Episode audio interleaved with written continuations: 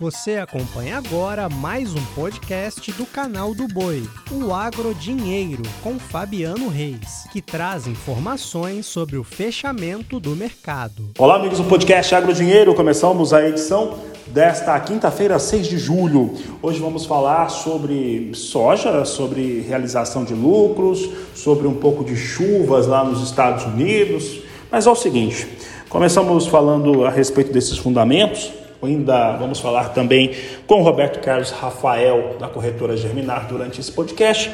Mas o que está acontecendo? Hoje nós tivemos recuo novamente para a soja negociada na Bolsa de Chicago. Teve uma realização de lucros, os fundos é, se alteraram frente às decisões do Banco Central dos Estados Unidos em relação a seus, a seus investimentos.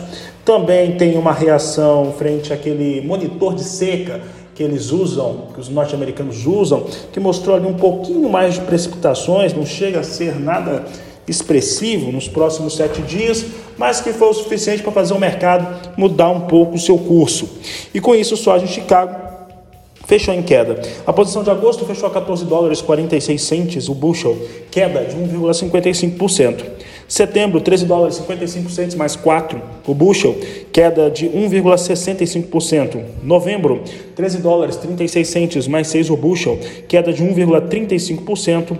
E janeiro, 13 dólares 44 centes o bushel, queda de 1,30%.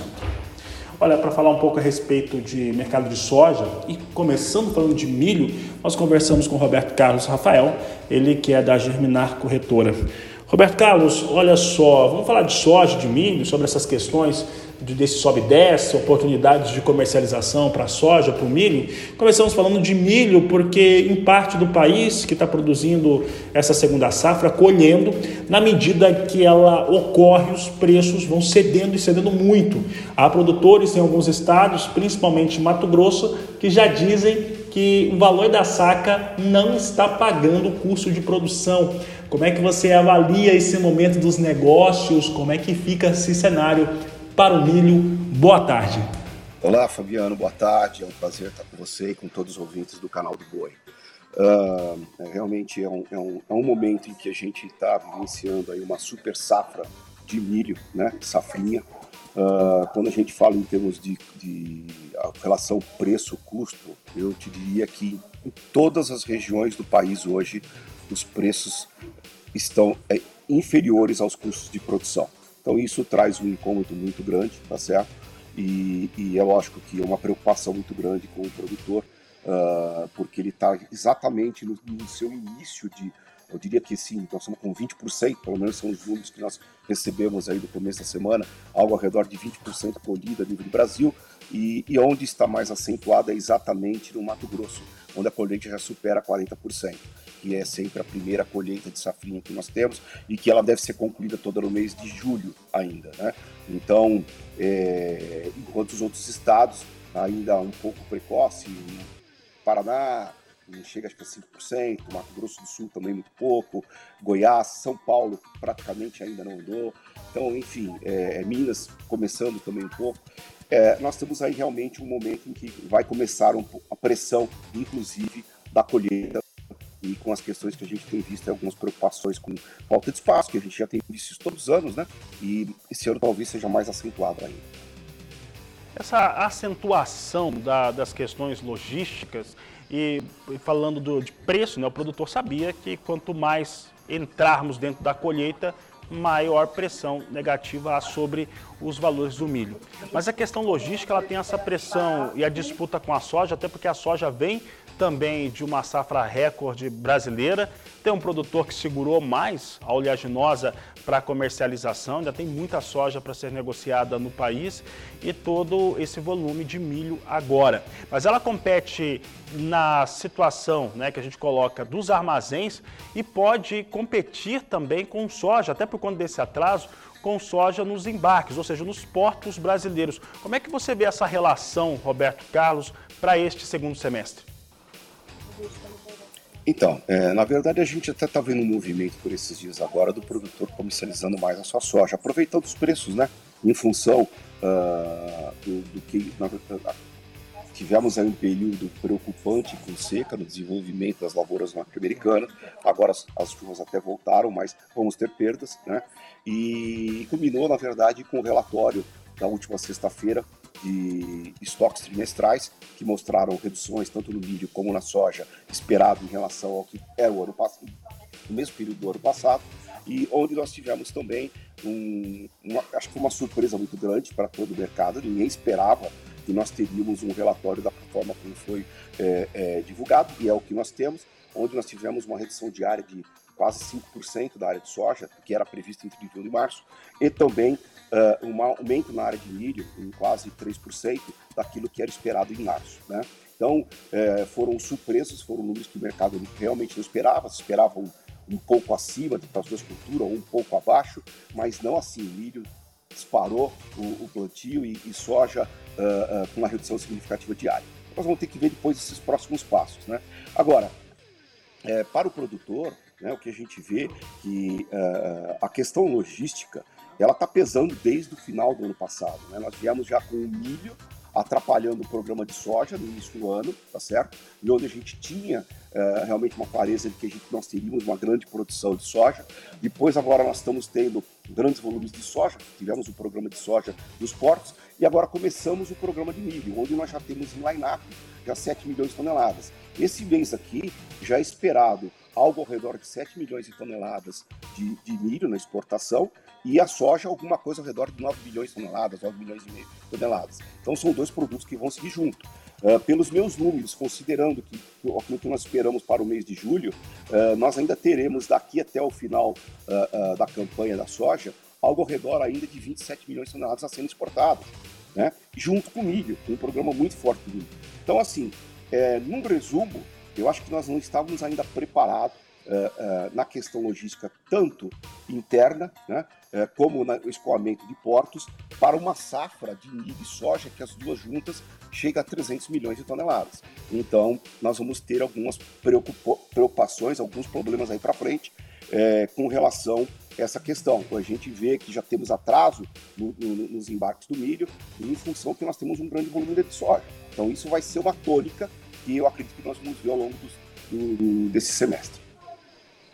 Carlos, e você é, lembrou muito bem os últimos números que foram apresentados, e aí a gente pode colocar essa visão que se tem hoje sobre os juros futuros norte-americanos, que acaba trazendo um impulso para que o dólar fortaleça a frente a real, isso forma preço para soja e também outros produtos. Temos também esse relatório da sexta-feira, que foi muito positivo, o relatório de áreas, mostrando que estava se trabalhando com projeções com uma área menor, maior do que ela é de fato, que foi cultivada para os norte-americanos. Além da perda de qualidade de lavoura nessa última segunda-feira no acompanhamento esse, esse último relatório. Isso destravou um pouco mais mercado brasileiro e neste momento temos uma oportunidade real de negócios, uma boa janela, porque os prêmios eles seguem, até porque o, o importador sabe que tem soja para vender, os prêmios também nos portos seguem pressionados. É, eu acho que o produtor tem que ir fazendo as suas vendas e fazendo suas médias, aproveitar esses momentos de preço que tem ajudado nos últimos dias, é como você falou, a, a, a, desde o relatório, e hoje nós estamos num dia que realmente com muitas influências, tá? Então nós temos, na verdade, hoje, de, após a divulgação da ata do Fed de ontem, onde a, a expectativa é de que ainda venha mais pelo menos dois aumentos da taxa de juros norte-americana. Houve uma pausa né, nessa, nessa última reunião, mas há uma expectativa de novos aumentos. Além do que, durante o longo do dia de hoje, pela manhã, nós tivemos diversos números que saíram, é, PMI dos Estados Unidos, de serviços, de não manufaturados, com números muito robustos, muito fortes, é, que, também no mercado trabalhista. Então, assim, nós estamos tendo hoje um cenário de aversão a risco, porque se acredita que ainda nós vamos ter é, é, aumentos na taxa de juros. A tal aumento da taxa de juros, ele ajuda realmente aqui no Brasil. Aqui no Brasil, inclusive, tem um certo descolamento com o mercado mundial, até porque o dólar hoje pela manhã, ele vinha em alta em relação àquela cesta de moedas, né, o DXY, chegou até até 0,25 de 0,25 de alta, só que agora ele cai nesse momento, enquanto a nossa moeda sobe aí 1,4%. Hoje nós temos também essa, uma questão interna, né? Que faz com que os nossos é, o câmbio seja uh, uh, o dólar esteja em alta do jeito que está, que é, diz respeito à, à aprovação é, a votação da reforma tributária. Então, é, realmente hoje é um momento bom para o produtor ir fazendo as suas médias e acho que ele tem que fazer. No, do ponto de vista de soja, a gente vê o produtor se movimentando, inclusive para a safra do ano que vem. No milho, a, a, a impressão que eu tenho é que o mercado esses dias ele está lateralizado, né? Ainda existe uma resistência por parte dos produtores pela questão de que, poxa, será que vão ter preços melhores na questão é, é, de preços na safra americana? Uh, hoje, por sinal, nós temos uma alta significativa em Chicago para milho, né, com, com 10 pontos, enquanto a soja cai. A explicação que eu tenho para esses números de hoje é que o mercado físico americano hoje apresenta realmente uma pressão e com isso traz os preços uh, do milho para cima. Né? Uh, ainda na data de hoje, nós tivemos a divulgação do, do monitor de seca, que mostrou, uh, o monitor de uma forma geral, ele mostrou um pouco, uma pequena piora mas quando você vê a extensão da seca, tanto no milho como para a soja, houve um recuo de 3%. Ou seja, na semana passada a gente estava com algo ao redor de 70%, no caso do milho, uh, em áreas que tinham uma, uma sofriam ainda com uma, uma, área de seca. Esse ano, esse mês, essa, desculpe, essa semana recuou 3%, já estamos em 67%. Então a soja também teve esse recuo, só que é interessante, o mercado de milho hoje, uh, uh, lá fora, está puxando, como está puxando a nossa B3, por conta também de dólar. Muito bem. Roberto Carlos, para encerrarmos essa nossa entrevista, eu quero aproveitar e hoje, nessa semana, né, desde a semana passada, desde o lançamento do Plano Agrícola Pecuário, nós temos trazido os representantes de instituições financeiras, é, cooperativas, bancos, têm participado diariamente conosco. Né? E eu quero saber de você a respeito de como que você enxerga que deve ficar a nova safra brasileira para esse produtor brasileiro que viu preços menores para a soja, menores para o milho, é, como que ele deve pensar. Mas por outro lado, você tem custos de insumos mais baixos, talvez um plano safra que não tem os juros ideal, né? isso é um fato, né, que inclusive a taxa Selic deve cair a partir do próximo mês, mas essa é a realidade que nós temos para o mercado. Como que você acredita que deve vir essa nova safra, uma vez que isso vai impactar diretamente no mercado nacional e global? Então, eu, nesse momento a gente vê a soja como um produto é, que, que vai, na verdade, ficar na ponteira aí. É, nós vamos ter a sojificação cada vez mais forte da nossa agricultura, né? Então acredito que a gente vai ter um aumento de área de produção de soja, até porque a soja, independente do momento que o produtor vende, vendeu, ele em todo momento a, a, a margem esteve positiva. Evidentemente que quem fez os posicionamentos lá atrás, como de um cenário é, é, mais preocupante de uma preocupação com o aumento dos ciclos de estoques mundiais, é, teve, teve uma margem melhor.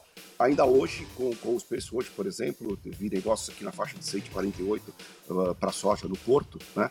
É, eles ainda são remuneradores ao produtor. Enquanto que o milho, como eu disse no início, uh, o produtor hoje, em qualquer região do país, ele está tendo prejuízo para o milho safrinha. Então, eu acredito que o produtor, ele, ele, ele tem a terra, ele precisa plantar, ele vai plantar, tá certo? E, e, e, também a gente tem o seguinte, né, Fabiana? A gente ainda tem toda uma safra do hemisfério norte que está acontecendo, né? É, a safra americana melhorou um pouco o clima, mas não sabemos como é que vai se comportar, quais vão ser as revisões de produtividade que virão, né? Uh, mas de fato a gente tem ainda principalmente no milho, nós temos um estoque muito alto. Então, isso deve é, é, impactar na decisão de plantio, não só no Brasil, como no ano para a safra americana é, para o ano que vem, onde nós vamos ver um aumento de área de soja. Então, acho que o produtor vai caminhar um pouco mais com plantio na área de soja em detrimento de milho. Mas ele vai ter que utilizar sua área porque é disso que ele vive e, e mas infelizmente é um cenário um pouco complicado, uma taxa de juros alta, tá certo? É, apesar dos insumos que a relação de troca uh, tem mostrado que está numa situação interessante nesse ano, está muito melhor do que o ano passado. Obrigado, Roberto Carlos Rafael, um grande abraço a você e um grande abraço a todos que acompanharam essa edição do podcast Agro Dinheiro. A todos um grande abraço e até amanhã. Você acompanhou o podcast Agrodinheiro.